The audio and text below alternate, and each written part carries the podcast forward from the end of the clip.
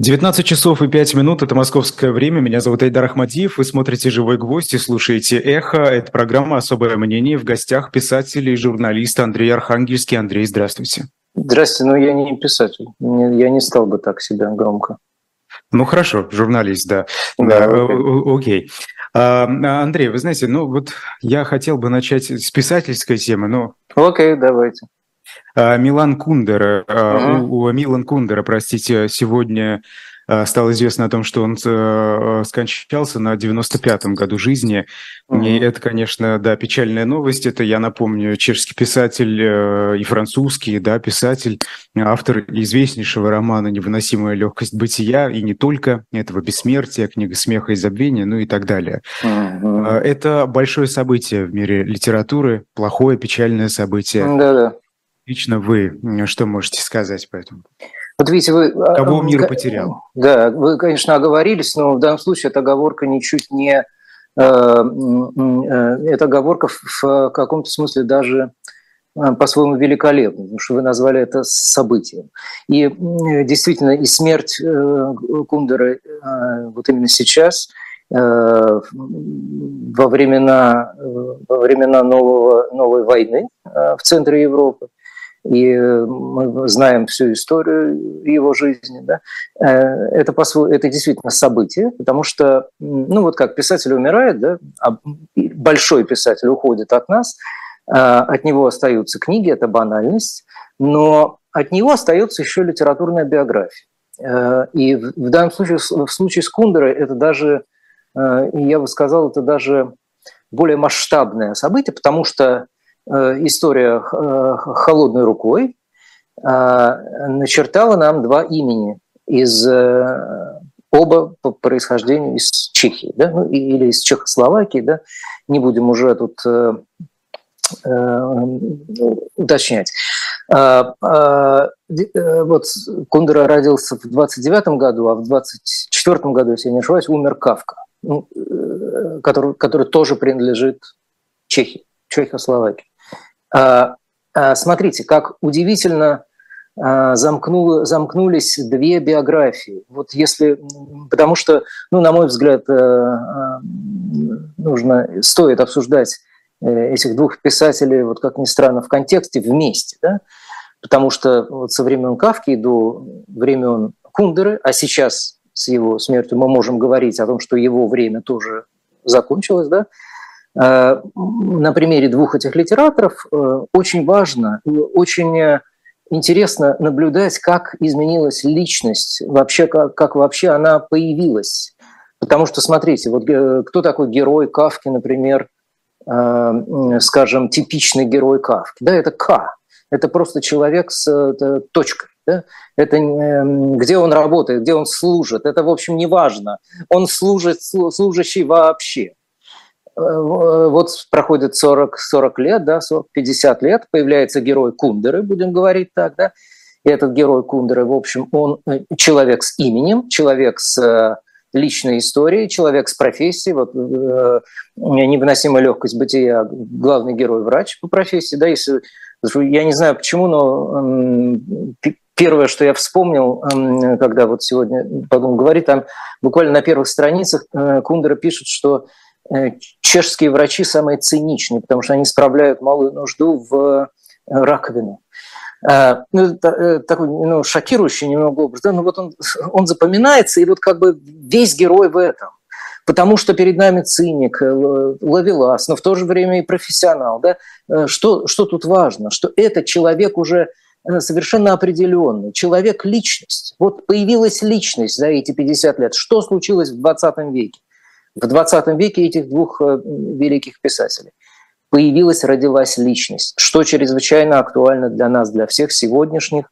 Э, ну, мы можем, конечно, поговорить о, и о реакции Кундера на 68 год, и о его пост истории, да, после этого, что тоже, кстати говоря, очень актуально. Но если у нас хватает времени, если я, и я все-таки должен не забывать о том, что вы ведущий. Простите, что я так без остановки. Нет, пожалуйста, это необычайно интересно, особенно, да, особенно вот то, что сегодня происходит, и вот это приложить... Угу. Это не то чтобы трафарет, что ли, да, да, посмотреть. Рамку очень важно. Вот смотрите, еще какая важная вещь. Э, и э, в чем еще история Кундера для нас совершенно поучительна и очень актуальна сейчас? Ведь посмотрите, Кундера один из людей 68 года. Он активный участник. Он, э, естественно, что он выступает на, на съезде. Это человек, между прочим, которого дважды выгоняли из партии. Да? Но, но, кроме всего прочего, вот посмотрите, как сложилась биография Кундеры после 1968 года. Вот, собственно говоря, страна в оккупации, под, под э, советской оккупацией. Да? И естественно, что всякий интеллигентный человек, всякий разумный человек воспринимает это так. Но тут, ну, конечно, совершенно прямая параллель с э, состоянием русской интеллигенции и с творческим классом, да? и с, со спорами, которые внутри э, среды происходят. Потому что Кундера, так сказать, э, после 1968 года уходит в, в писательство и потом эмигрирует. Но, э, собственно говоря, вероятно, он решал для себя мучительно, долгое время решал для себя вопрос. Он человек, э, обладающий политическим темпераментом и социальным. Он решал для себя вопрос, что вот для него важнее – политическая экзистенция или э, литературное. И вот он все-таки сделал этот выбор в пользу литературы. То есть он далее известен нам исключительно как литератор. Да? И э, как бы в Чехии он уже не, не возвращался, да, хотя ему вернули гражданство. Но вот смотрите, какая э, интересная вещь. Ведь сейчас ровно так же всякий э, там, русский интеллигент спрашивает себя, э, а могу ли я вообще чем-то заниматься сегодня, кроме кроме вот э, основной темы, которая всех э, интересует. Имею ли я вообще право? И вы знаете, э, вот если вы хотите от, от меня, так сказать, прямого ответа, история Кундера показывает, что нет этого однозначного ответа. Я не, вообще, не, кстати, не любитель неоднозначности, вот этой как бы неопределенности в, в, в этических вопросах. Но факт остается фактом. Пример Кундера говорит нам о том, что выбор творческого человека даже во время войны есть вещь чрезвычайно сложная. И как бы с, с какой-то одной определенной меркой, вот писатель должен поступать так или иначе, нету. Да? Естественно, что наша ситуация ну, отличается, и как бы на, на, на наших весах как, с нас другой спрос. Да? Но все-таки вот э, на это важно обратить внимание. Э, вот последняя вещь, о которой я хотел сказать. О чем, например, в частности, вот о чем невыносимая легкость бытия и, и э, остальные две части этой, собственно говоря, трилогии, которую вы, Айдар, название которых вы перечислили это о том, что вот я, я начал свой рассказ о том, что появилась личность да, за 50 лет, появилась э, самая, самая идентичность. Личность стала важнее истории, вот скажем так. Да? Это важнейший момент. А вот второе, что ведь у Кундера какая тема еще в, в этой великой замечательной книжке? Э, э, у него могут происходить события, которые тебя ранят, которые взывают к тебе, ну, собственно говоря, советская оккупация, да, которая уничтожает, попросту говоря, идентичность э, героя. Но это совершенно вовсе не ставит крест на его, на его, допустим, личных отношениях. Это вот как, как бы к вопросу, а можно ли вообще любить в это время, да? а, а, а можно ли думать о чем-то, опять же, о чем-то другом, да? можно ли при этом оставаться, ну, как бы вот человеком, там, э, изменять жене, условно говоря, искать свою, искать свою половину или искать, э, так сказать, на, на, на наслаждение на стороне, да? Все это не отменяет, как бы война э, или трагедия не отменяет этого человеческого существования. Вот парадоксальнейшая вещь у Кундеры. Он, э, это можно назвать тоже циничным подходом, да, а можно назвать новой правдой жизни. Вот опять же, когда мы требуем э, абсолюта в поведении от людей, ну, это касается и, и представителей ярких представителей русской оппозиции, да, и, и известных нам всем героев, которые требуют абс, абсолютного поведения, да, э, э, Кундера о чем говорит? Вот его важный, важнейший урок. И такое ощущение, что я читаю урок, э, лекцию по литературе. Он говорит, личность в 20, в 20 веке настолько сложна, настолько как бы глубока и неизмерима, что в ней это все может сочетаться. И вот одно другому, плохо ли, хорошо ли, но не помеха. Вот такой парадоксальный парадоксально наука от Милана Кундера, который ушел от нас сегодня. Вы знаете, ведь э, в этой книге э, он еще описывает такое понятие, как кич, да, угу. что он свойственен тоталитарному Тоталитарному, конечно, да. И вы знаете, а, а что сегодня, а, в сегодняшней России кич? Вот это как проявление конформизма, да, даже скорее. Вот что сегодня кич? Кич. Это интересный вопрос, Айдар. Э, очень интересный. А действительно, мы, на самом деле мы можем много чего перечислить. В сущности, э, опять же, смотря с чьей стороны смотреть. Если вы смотрите, с, с, так сказать, с высоты, скажем, толстовской, то есть вот какой-то абсолютной этической требовательности, то в сущности кичем является вообще э, само существование сейчас, когда в тот момент, когда гибнут люди, по, на войне, развязанные по совершенно ну, ничтожному, как бы, по, по совершенно ничтожным основаниям, и э, которая является собой крах вообще человеческого, крах эмпатии, разрушены связи на э, полкилометра назад и на полкилометра вперед на нашей жизни, в нашей жизненной траектории. То есть вы, выжжено все, непонятно, как с этим жить. И вот э, если смотреть с, высокой толстовской колокольни, скажем, да, на что является китчем, да, ну тут, собственно говоря, китчем является вообще то, что мы вот продолжаем существовать. Э, это, знаете, как э, известная заезженная фраза у Адорна, можно ли писать стихи после Освенцима, но мало кто знает, ну и меньше, гораздо меньше людей знает продолжение, так сказать, этой истории, когда один американский филолог, поставил вопрос так, а можно ли после Освенцима есть бизнес-ланч? Я даже не хочу продолжать, потому что ответ понятен. Да? А парадоксальность, этого, э, парадоксальность этого, этой фразы, этого Э, э, провоцирующего вопроса, без сомнения, как бы по утверждению в форме вопроса, сознательно провоцирующего, он, э, что он отвечает, в чем состоит ответ, так сказать, Адорна и вот всем держателям, носителям этической остроты. Он говорит, что как бы страшно ни было, что бы ни происходило чудовищное, люди остаются людьми. И они все равно продолжают делать то, что, что делали.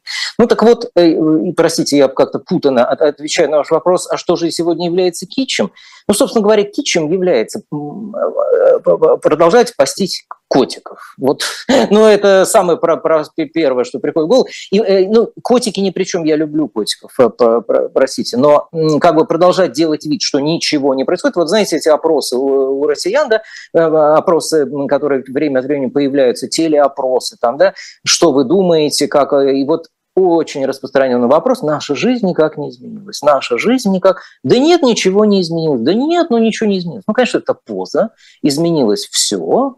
Но на самом деле люди не хотят его признавать. Они цепляются за это. В нашей жизни ничего не изменилось. Но вот кич, кич. Это делать вид, что в вашей жизни ничего не изменилось. Вы можете делать вид, что ничего не изменилось, и продолжать постить э, картинки, бежен лук, и, и, и все это как цветущее лето. Да?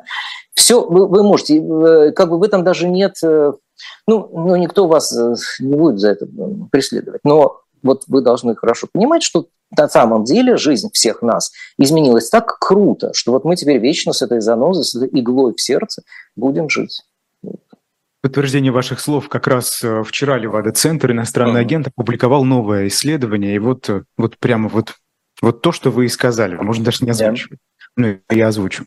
С весны этого года Спасибо. незначительно снизилась доля респондентов, отмечающих у себя прекрасное или нормальное настроение. При этом позитивные ответы преобладают.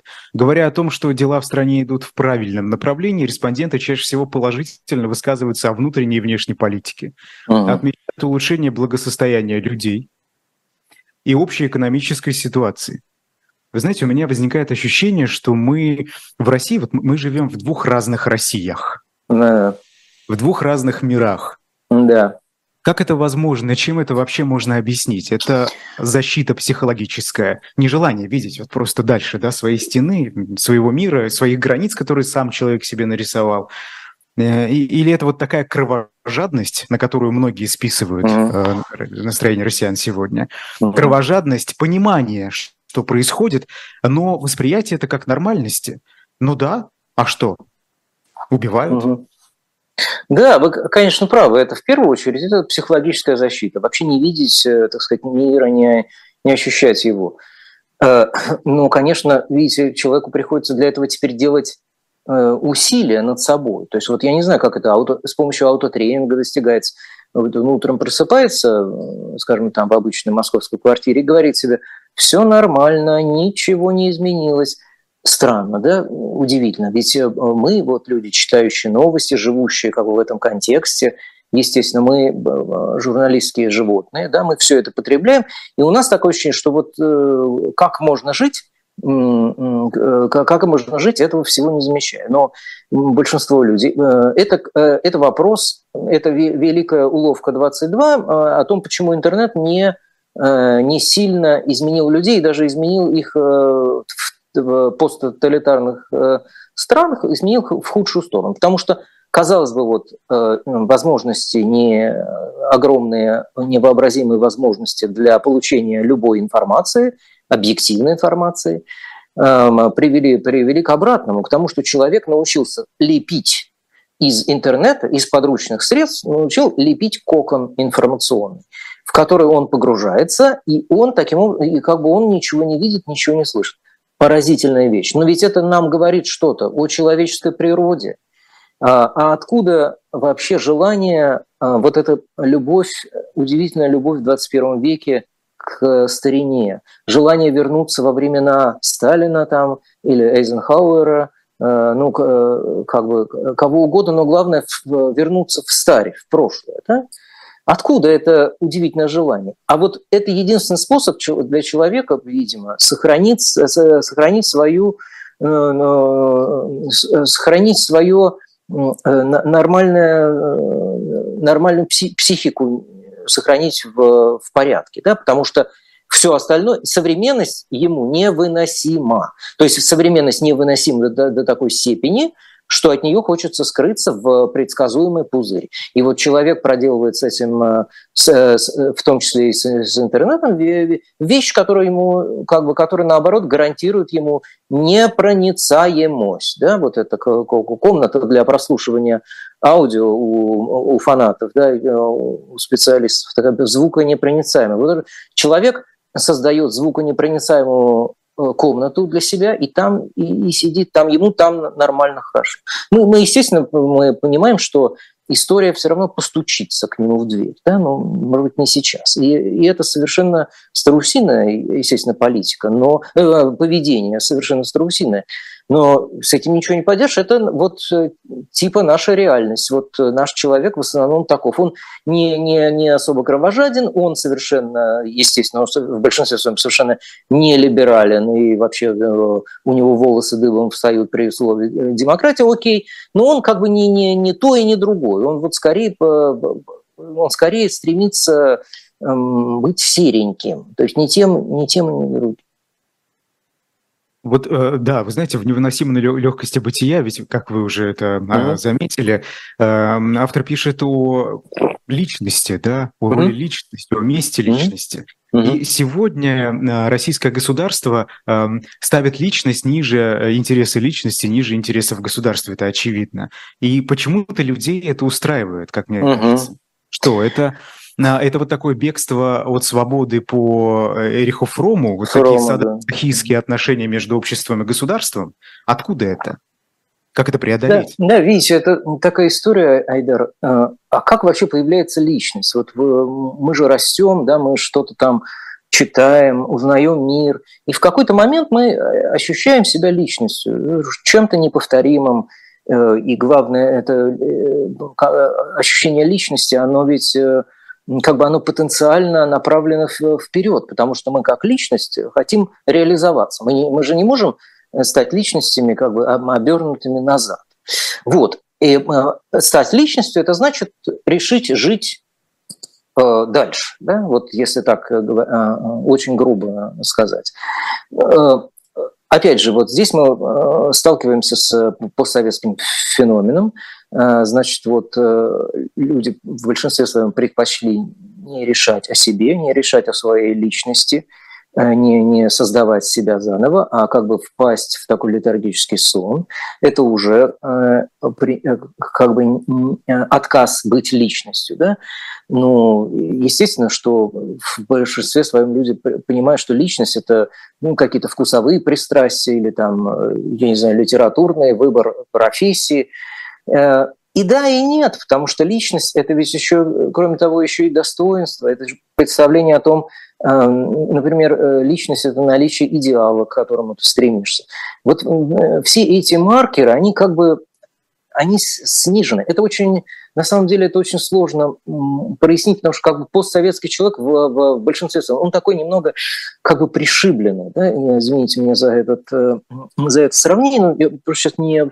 Э, это слово не носит негативного, как бы, негативной в данном случае коннотации, потому что его пришибло вначале перестройкой, потом крушением вообще государства, потом экономическими, э, потом тем, что он оказался в новой экономической для себя ситуации – то есть он буквально его било по голове каждый год. Да, вот. Э, а пришибло, Андрей, я прошу прощения, что да. перебиваю, пришибло угу. в каком плане? Что заставило его выживать, думая о каких-то, э, э как это сказать, самых обыденных вещах, потребностях, да, не, ну, да. не пытаясь задумываться о чем-то глобальном, в это имеете? Да, видите, тут, Айдар, есть такая как бы уловка. Вы говорите, допустим, его пришибло экономическими обстоятельствами, да, пришибло, но какой-то части людей небольшой, малый, ну, вот там нашим, нашим с вами коллегам, э, э, им совершенно вовсе не помешало это стать личностями, да, и, и, э, и родиться, и, так сказать, и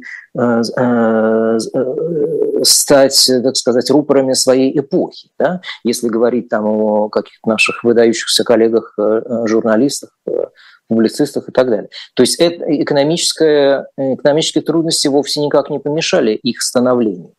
Но когда я говорю пришиб, «пришибило», вы знаете, тут вот поэтому слово-то «пришибило», потому что как бы, ну, не то, что отбило желание жить, а, а в сущности и отбило желание, охоту жить. Ну вот на, на все наплевать. Это вот такая социальная апатия именно, когда тебе вообще как, тебе ничего не хочется, и тебе как бы наплевать вообще, что происходит там, с государством, потому что по, по формально после 91 года э, ты никак уже этому государству не как бы ты ничем ему почти не обязан, кроме того, чтобы платить налоги, там переходить э, дорогу на красный свет, да, на, на простите, на зеленый по Фрейду. Э, значит, э, Э, как бы человек, вот он, человек э, сложил ручки и наблюдает, э, что там будь, что будет, гори оно синим пламенем. Вот огромная как бы наука нам, постсоветским людям, вот нынешняя ситуация, она в том заключается, что у тебя, как у гражданина, как у а, человека, принадлежащего к обществу, еще есть обязанности. Ты должен, фактически, ты должен следить за собственным государством. Вот обычно государство за тобой следит, да, и это как бы воспринимается нормально. Но э, гражданское общество там на Западе, да, вот э, западная модель, она ведь состоит э, как бы ровно в том, что общество, гражданское общество тоже следит за государством. То есть вот оно глядит во все щелочки с помощью как раз новых медиа, с помощью свободы слова, Э, с помощью выборов. Оно следит, наблюдает за государством в лице его руководителей, за каждым их шагом. И чуть что сразу э, улюлюкает и кричит а-та-та. Вот какая, как бы, собственно говоря, вот какая обязанность человека 21 века. Следить, внимательно следить за поведением своего государства, не давать ему как бы впасть в ересь, не давать ему совсем уж не, не естественно не сидеть э, как бы 30 лет на, на троне, да, это вообще вещь невозможная, непредставимая. Ну, э, короче говоря, обязанностью вот человека является вот это, естественно, что участие в, в общественной, как мы говорим, в общественной жизни. Вот этого навыка у, у постсоветского человека в большинстве своем просто нет. Он может быть сам по себе, по природе своей как бы человек и не злобивый. Но то, что за, своим государством нужно присматривать, что это твоя вообще обязанность, вот это вот, ну уж никак ему в голову не придет. И вот, собственно говоря, э, именно вот этот отказ от, э, э, от работы с государством, извините, да, привел к тому, что государство все взяло в свои руки, все контролируют и как бы всем управляют. Ну вот э, вы говорите, что западные страны, действительно гражданское общество, контролирующее государство, это ведь во многом, на мой взгляд, результат э, тех кровавых событий, которыми э, полон 20 век. Скажите, война, которая сейчас идет между Россией и Украиной, как она изменит Россию, как она изменит Украину? Вот эти темные страницы истории, которые часто становятся толчком, что ли, к формированию качественной нового отношения mm-hmm. и к прошлому, и к будущему, а, и э, происходит какое-то переосмысление национального самоопределения, что ли. Mm-hmm. Как эта война отразится? Да, ну, конечно, вопросики вы задаете, Айдар. Э, тут кто, кто бы знал, чем э, все это закончится. Есть единственное, что сейчас со всей определенностью можно утверждать, что поменяется и для россиян, и для Украины, поменяется все. То есть, э, возможно, ну да, э, собственно говоря, интерес в любом случае, интерес и поддержка Украины возрастет и будет возрастать э, в течение еще многих десятилетий, будет возрастать многократно. Что касается, что касается России, да, видимо, нам как бы придется смириться с тем, что э, нам, во-первых, придется э, э, придется фактически перепридумать самих себя, потому что вот э, я бы назвал это, знаете, э, э, э, сломанной экзистенцией.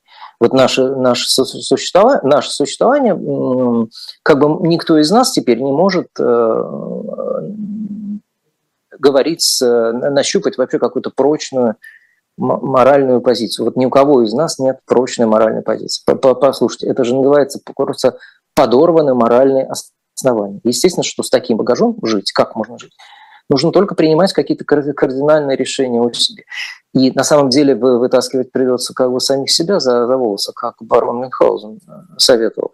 Но э, представить себе сейчас эту операцию, да, ну как как это возможно произвести со 140 миллионов народу, честно говоря, даже я, даже я не представляю себе, с чего должны были бы начаться эти необходимые внутренние изменения.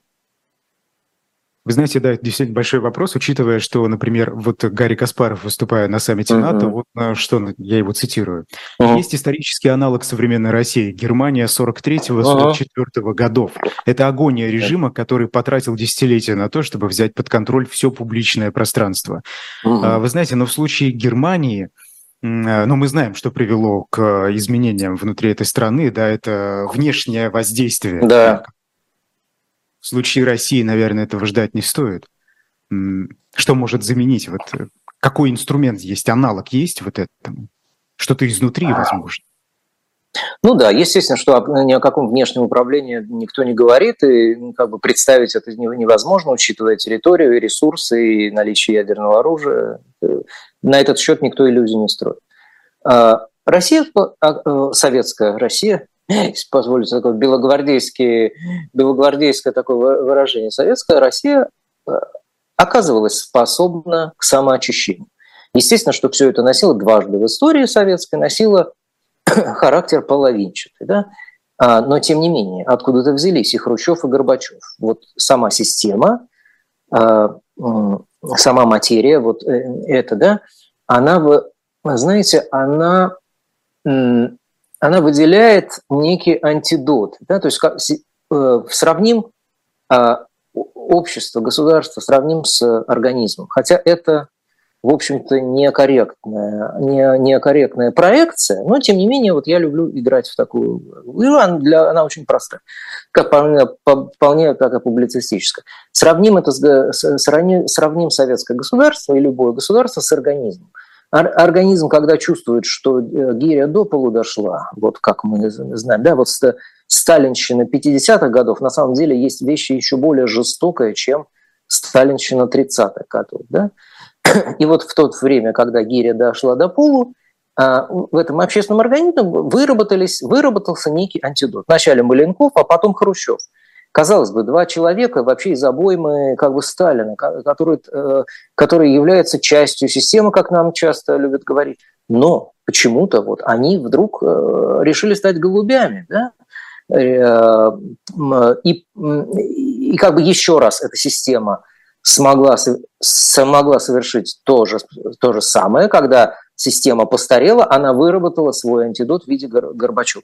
Я, по поводу Горбачева есть э, замечательный американский такой э, как бы писатель э, Майкл Таубман, который написал биографию Горбачева еще при жизни. Я, вот с Майклом мне посчастливилось даже встречаться, говорить.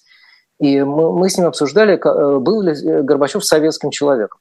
Таубман меня поправил, я написал текст один, да, Таубман меня поправил, он сказал, что Горбачев был новым советским человеком, то есть э, советским человеком как бы хорошим. Да? Э, короче говоря, а мы видели, что в совершенно бесперспективных, э, совершенно чудовищных обстоятельствах с, с точки зрения мира да, Россия находила в себе вот эти антидоты изнутри. То есть она оказывалась способна, если не кардинально, но меняться изнутри. Другое дело, что можно сейчас спорить о том, что эти изменения не привели э, к изменениям сущностным. Да? Все равно мы не смогли жить по-человечески. Но, тем не менее, вот запомним эти, эти два момента. Дважды, дважды в советской даже истории, в истории тоталитарного проекта находились люди, которые способны были изменить систему изнутри. И э, как бы вполне возможно, что, ну, об это уже, так сказать, банальность, что этот человек уже живет, да, который может, сможет, э, он уже с нами, он среди нас. Э, человек, человек который, да, который, возможно, сможет тоже что-то изменить. А этот человек, как вы думаете, он в системе скорее? Или, может быть, он где-то вот, вот прямо в прямом смысле среди нас, да? Ну, где-то за рубежом, возможно. Нет, нет, вот это, эти утопии надо выбросить э, как бы из головы окончательно. Э, с, этим, с этими иллюзиями надо распрощаться. Этот человек, конечно, не, не, не из э, либеральной, не из оппозиционной среды. Он, как это уже бывало в русской истории, он ровно из системы. Вот он ровно из системы. Вопрос, из какого, из, какой, из какого звена системы этот человек? Из второго, или из третьего звена, да, как тихих исполнителей кавкианских, кавкианских таких, да, господин исполнитель. А вот, а, безусловно, Айдар, а, это, это будет человек из системы. Владимир Путин а, – это антидот ельцинской России, но вот в обратном только смысле. Надо сказать, что Путин, конечно, угадал почувствовал желание большинства людей уснуть и видеть сны, как, как писал, а, как говорится у Шекспира в известном произведении в переводе Пастернака, да, уснуть и видеть сны. Вот он это угадал. А, в этом смысле, да, антидот. А, что, какой, как какое он должен был бы в идеале произвести обратное противоположное действие. Да? Он должен был бы предложить э, людям еще на 10, на 15 лет затянуть пояса и попробовать стать другими. А, а, вот, вот э, как бы это известная философская дилемма э,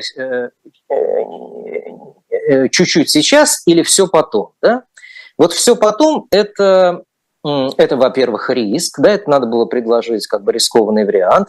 И вообще вот это давайте возьмемся за ум и станем, наконец, другими. Это вообще такая задача, это был риск, коротко говоря. И вот э, Путин не, не захотел э, рисковать, а он, он, наоборот, использовал э, как бы те использовал инерцию, огромную инерцию, которая в России всегда, всегда огромная, больше нефти. Инерция вот у нас во всех скважинах, так сказать, это огромные запасы, мировые запасы инерции хранятся в России. Да, вот он использовал это. А, но как, э, как мгновенный, как мгновенный а, рецепт это сработало, но это лечение не симптома, а болезни. Вот эта болезнь, а, а существование э, постсоветского человека, существование, собственно говоря, советского человека, советского опыта, это есть болезнь, которую надо лечить. И, кроме всего прочего, пока вы не вылечите эту болезнь, вот эту советскость, а, вы вообще дальше не сможете э, как бы развиваться и, и, и вообще жить в 21 веке, потому что э, вам вначале нужно победить эту, эту болезнь, а потом уже идти дальше. Вот нельзя перепрыгнуть и притвориться как бы э, прямоходящим. Да? Вот. Э, ну вот он как бы, конечно, он на, на короткую дистанцию, это, вот эта советскость и есть болезнь, которая в подсознании, и она будет проявляться всякий раз, она никуда не денется, она будет проявляться, принимать просто еще более страшные виды внешние. Вот что можно ответить. Война, как большое потрясение, на ваш взгляд, mm. может эту болезнь вылечить или лишь распространит метастазы? Я скорее говорю о молодом поколении. Уже Видите, не трогаю тех людей, которые родились mm. в Советском Союзе. Ох, ох, это опасный термин. Война вылечить. Это так в 2014 году, как, как там пел Цой э, война делала молодых. Да, вот они, милитаристы, как раз любят говорить о том, что война что-то там должна вылечить. Естественно, что это абсолютная проекция и абсолютная утопия. Война, если что, как бы, э, если она чего и может вылечить, так это от привычки вообще жить мирной жизнью. То есть она еще более только ухудшает общее состояние, потому что ну, как бы попробуйте, попробуйте теперь этому человеку повидавшему, да, рассказать, что можно жить вообще-то, можно договариваться с другими. Попробуйте ему это объяснить. И, э, и кстати говоря, э, для всяческих революций материал обычно находился в людях, которые приходили с войны. Между прочим, восстание Емельяна Пугачева, Емельян Пугачев участвовал в турецкой войне. Да, вот, он, вот он вернулся с турецкой войны, я уж не помню каким образом, и вот решил стать, решил попробовать сыграть в ту же игру, что и, да, ну, Пригожин, это, конечно, слабое сравнение, какой там, не Емельян Пугачев, да, но ход, ход ровно тот, тот же исторический. Вот о Пригожине. Да. А вы знаете, э, вы наверняка слышали Михаил Ходорковский и другие российские да. оппозиционеры они э, призвали э, не то чтобы поддержать Евгения Пригожина, но не мешать ему. Да-да-да, там... Угу. Может ли, мог ли стать, или может ли, может быть, стать Пригожин угу. антидотом Путину? Хм. Да, это интереснейший, кстати, вопрос и потрясающая дилемма. Можно ли помогать одному злу, чтобы справиться с другим злом? Да? А, вообще говоря, а, с точки зрения этики, конечно, все это совершенная чепуха, и одно, одним, с помощью одного зла можно, невозможно победить другое. Это понятно. Да? Но кроме этики, кроме э, вот, этических постулатов, есть еще такая вещь, как политика. Политика веры – вещь скверная, но мы никуда от нее не можем деться, потому что вот э, э страны золотого миллиарда, Европа, Запад обобщен, да, они почему живут так хорошо? Э, по сравнению с нами? Потому что у них есть политика. То есть вот политика – это удивительный такой инструмент, и нам от него никуда не деться. С точки зрения по политике, э, знаете, ну это вот, конечно, это, э, как бы это предложение Михаила Ходорковского, оно, конечно, выглядит не, не как поли, политическое универсальное заявление, хотя, между прочим, Ходорковский а, а, умеет производить очень хорош, хорошо умеет производить политические максимы, этические максимы. Например, а, не важно, что ты делал до 24 февраля, важно, что ты делаешь и как ты себя ведешь после 24 февраля. Отличная политическая максима. Да? Но в данном случае, в случае с Пригожиным, что вышло, вызвало, естественно, э, возмущение, да? в данном случае Ходорковский э, действовал, на мой взгляд, не как, э, не как уни... политик универсального толка, а как политик – собственно говоря, российский политик. Вот так действует российский политик даже с, с пометкой там хороший, даже с пометкой демократичный, там либеральный и, и так далее. Вот нет другой культуры политической. Это, и это огромная проблема. У нас, у нас вообще нет, вдуматься, жуть какая, у нас нет политического опыта никакого. Э, там, когда мы, опять же, говорим о Германии, говорим о Германии, которая э, э, работала со своей травмой 20 лет, да еще и при известных обстоятельствах, при внешнем контроле. Но, господа, при всем при этом Германия, в Германии был до этого столетний или даже более, более там, да, по несколько веков опыт демократии, был опыт просвещения. Э, там в тысяча, э, когда Берлин расширялся, между прочим, вот, э, когда он объединился, там, начиная с 1860-х годов, тут парламент вот вообще как бы да, принимал решение о том, объединяется Берлину в большую агломерацию или нет. И вот тогда парламент, половина парламента проголосовала за, а половина против. И там каких-то 2-3 голоса все это дело решили быть Берлину. Да, это происходило в 1860 примерно году, когда у нас только отменили крепостное право. О чем мы говорим? Вот политический опыт, ведь это опыт коалиции и вообще умение договариваться. У нас этого как бы нет вообще. Вот как, откуда его взять? Вот эта загадка, э, на мой взгляд, совершенно невообразимая, э, не, неразрешимая как, откуда взять политический опыт в 21 веке. Ну, условно говоря, это вот типа э, вам ну, вы уже по, по возрасту подходите как бы к, в университет ваш надо, да, куда-нибудь отдавать, а вы, а вы не обладаете, а вы не обладаете знанием необходимым даже для семилетнего ребенка. Вот примерно так. Вот политическая э, политическая интуиция, политические привычки к э, политичному, именно политическому поведению, вот находится на, на этом за, зачаточном ну, совершенно уровне.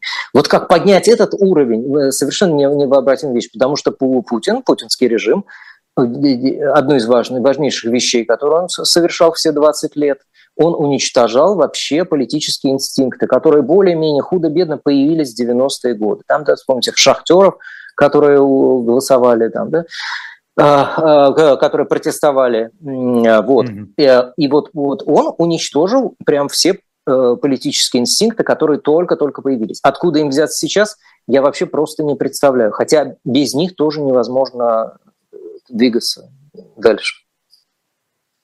Андрей, а вот смотрите, вы, вы затронули Германию, ее демократический mm-hmm. период довоенный. Ведь опыт демократии тоже был болезненный для Германии. Угу. И результат разочарования. Помните, да, эти экономические Абсолютно. проблемы Абсолютно. ужаснейшие довоенные. И да. э, на чем Гитлер пришел, собственно, к власти. Да? Да. Он же вот на этой да. волне поднялся. Да. Да. 90-е, я ничего не сравниваю. Не сравниваю. 90 Мы ничего годы, не сравниваем. Ничего да. не сравниваю. В 90-е годы в России разочарование э, в демократии. Ну, какая она была? Ну, была, да, какая-то. Ага. Э, ну да, видите, вы говорите разочарование в демократии. Ну, во-первых, как бы режим вообще он, э, он очень э, активно вообще людей приучал разочаровываться в демократии. Э, потому что я, например, знаю как бы по своей прямой специальности, я смотрел фильмы, да, как кинокритик, я ходил, вот смотрел именно современное кино, да, про, про современность, его становилось, кстати говоря, все меньше, меньше и меньше. Но вот с помощью кино, сериалов при Путине буквально с 2000-х годов просто э, вот слово демократия, э, оно же искусственно дел, превращалось э, как бы в ругательное, да? что нам не нужна все эта демократия, это все внушил тоже телевизор, когда еще не было никакой пропаганды. Это все подспудно уже внушалось э, с помощью фильмов, там 2000 э, которые в 2000-е годы появлялись, э, все уже маркировано было вот этим, как бы, этой общей установкой, что мы, мы ругаем, мы сносим как бы, э, демократию именно как идею. А, а, кроме того, конечно, демократия в лице своих лидеров, я вот об этом постоянно говорю со своими коллегами, действительно, да, а, люди, которые были лицом этой демократии, а, как бы а, они тоже были не, послужили не, не, не, не лучшим а, примером. Да? Там один известный либеральный политик, когда, я не буду называть имен, когда приехал, значит, к бастующим шахтерам в 90-е годы, они ему сказали, вот, знаете, шахты закрываются, все дела, он, он сказал, а у вас же там ягоды можно собирать. Вы, а может быть, вы будете просто ягоды собирать ну, э, э, вместо того, чтобы работать на шахте. Да? Ну, это, это же вот запредельный цинизм. Да? И в этом смысле вина, конечно, там, молодых реформаторов, что вот они с пренебрежением а, относились к народу, и это, конечно, надо, что ж, надо признаться в этом. И вот, э, вот этот как бы политический либеральный снобизм, да, это проблема, ребята. С этим вообще придется тоже, над этим тоже придется подумать. А, Потому что в первую очередь мы должны помнить, мы должны помнить о человеческом достоинстве, о том, что все люди равны, и э, они заслуживают э, уважения. Этого, этого момента не было. Была игра в новых дворян. Вот, собственно говоря, вот это, это была ошибка. Надо об этом говорить прямо. Марат Гельман, кстати, вот uh-huh. прям ту же мысль высказал. Uh-huh. Человек, ну, собственно, с э, понятным, так сказать, э, опытом да, работы и причастным к становлению режима, в том числе Владимира yeah. Путина. И вот что он недавно в эфире у нас сказал. Uh-huh. Мы думали, что демократия – это когда во власти демократы. Да. И он там же, кстати, привел в сравнение Молдову, где победили коммунисты а потом проиграли коммунисты. Ну, собственно, была демократия, но э, народ в итоге э, избрал других, да. Ну хорошо, э, вы знаете, здесь вопрос был от слушатель, слушательницы по поводу Советского Союза и по поводу mm-hmm. того, что пришибло советских людей, Татьяна mm-hmm. Черкова. Почему это пришибло? Да mm-hmm. мы прыгали до потолка, когда Союз развалился. Ну да, это, это конечно, Слушайте, у нас уже вот такое искажение. Вот смотрите, путинская ведь пропаганда, она занимается, она ведь 20 лет, фактически, это для нее самая болезненная тема, она занимается именно, вот внушает главную мысль, что люди страшно переживали от распада Советского Союза. Господи, да россияне выиграли больше всех а экономически от распада Советского Союза. И действительно, ваша, наша слушательница совершенно права что, конечно, где-то в, в, в какой-то части общества была откровенная радость, потому что свобода, потому что свобода это, это, это важнее всего. Э, просто у нас уже сейчас исказилось представление о том, что действительно люди тогда думали, что с ними происходило. И, и ваша слушательница, слушательница, опять же, очень совершенно права, что напоминает нам об этом что вполне возможно, если бы, э, если бы иметь на руках какие-то точные замеры, то э, мы бы имели как бы, ну, вполне хороший стартовый капитал для создания демократического общества. То есть, условно говоря, 20% у идей поддержки, у идей демократии на начальном, вот к 90-е годы было. И этим ресурсом просто преступно не воспользовались. Другое дело, что у нас есть, конечно, социология Левады, которая, которая иностранный агент, да, я, насколько я понимаю, надо вот это все употреблять.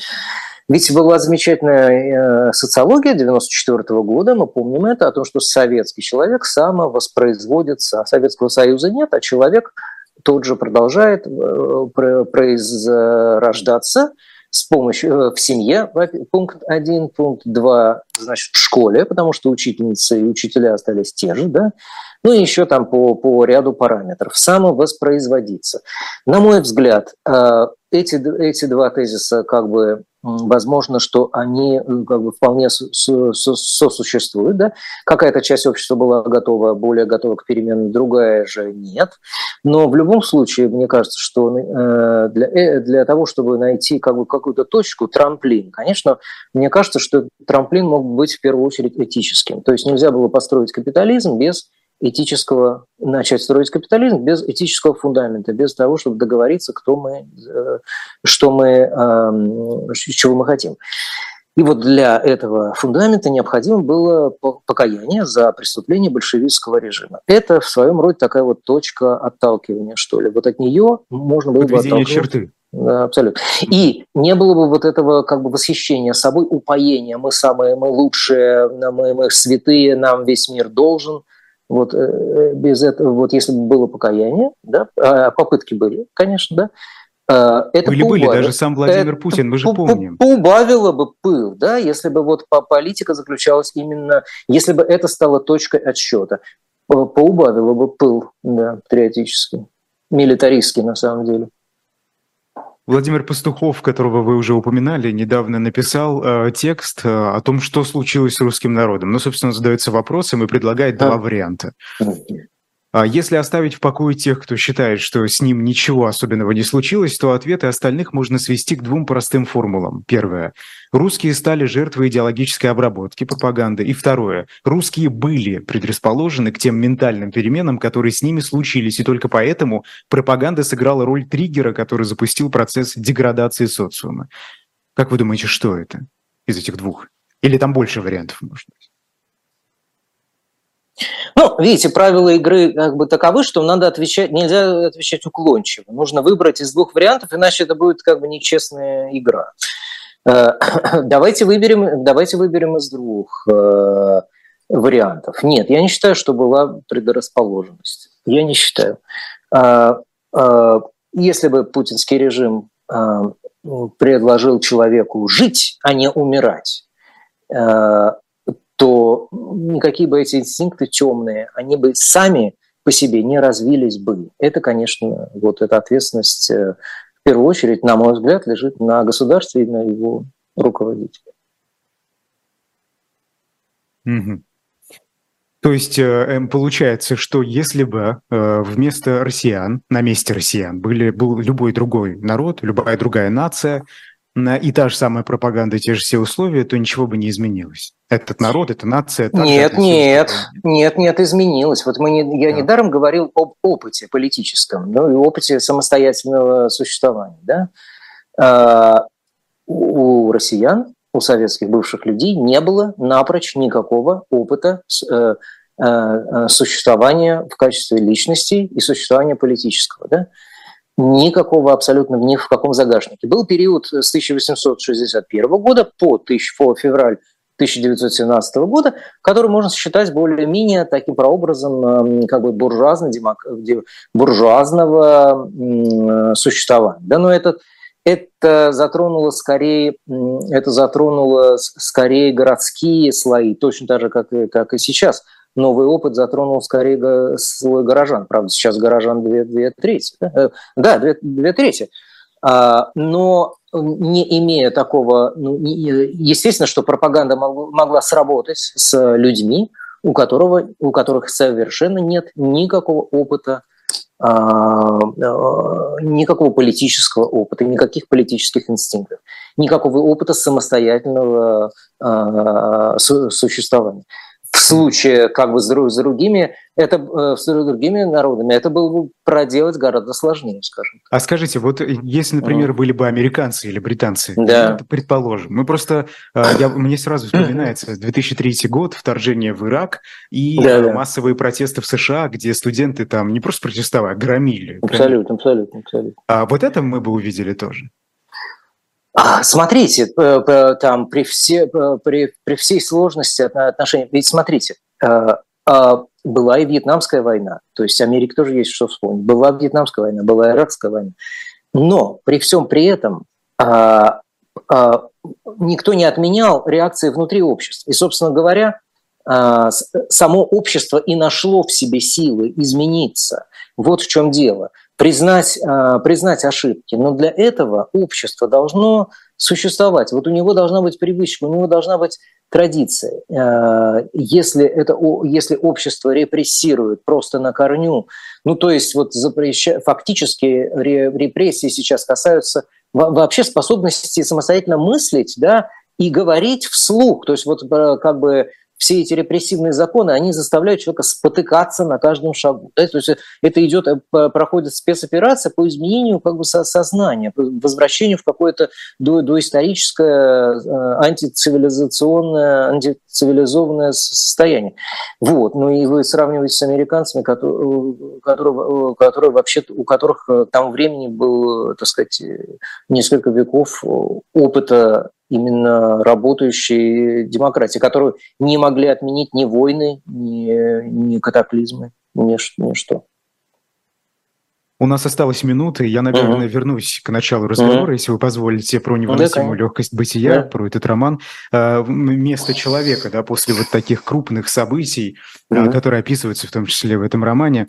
Вот скажите, где место россиян, нас с вами, uh-huh. мы же россияне, остальных россиян, тех, кто поддерживает войну, кто не поддерживает, в общем, всех россиян в мире после войны в Украине. Вот где наше место, как вы думаете? Да, вот вы, вы очень правильно, Айдар, задали вопрос. Эм, а вот каков будет, условно говоря, литературный герой? Вот мы знаем э, историю, допустим, немецкой после, послевоенной литературы, где герой, естественно, фрустрированный, герой, ищущий себя, собирающий себя по, по кускам, по кирпичикам. А, где, э, в чем этот наш э, герой? честно говоря, я его совершенно не вижу. Я только помню огромный, огромный набор цинизма в нашей литературе за последние 30 лет. Ничего, кроме цинизма, мы, к сожалению, никакого героя произвести не смогли. Я надеюсь, что так будет не всегда. Спасибо большое. Э, в гостях особого мнения сегодня был журналист Андрей Архангельский. Меня зовут Айдар Ахмадиев. Сразу после нас программа «Цена вопроса» Сергей Алексашенко и Лиза Аникина. Поэтому никуда не переключайтесь. Э, покупайте книги, э, плакаты дилетанта на shop.diletant.media. И спасибо всем, кто нам донатит. Тоже благодаря вам мы ежедневно вещаем. Спасибо. Большое спасибо. Спасибо.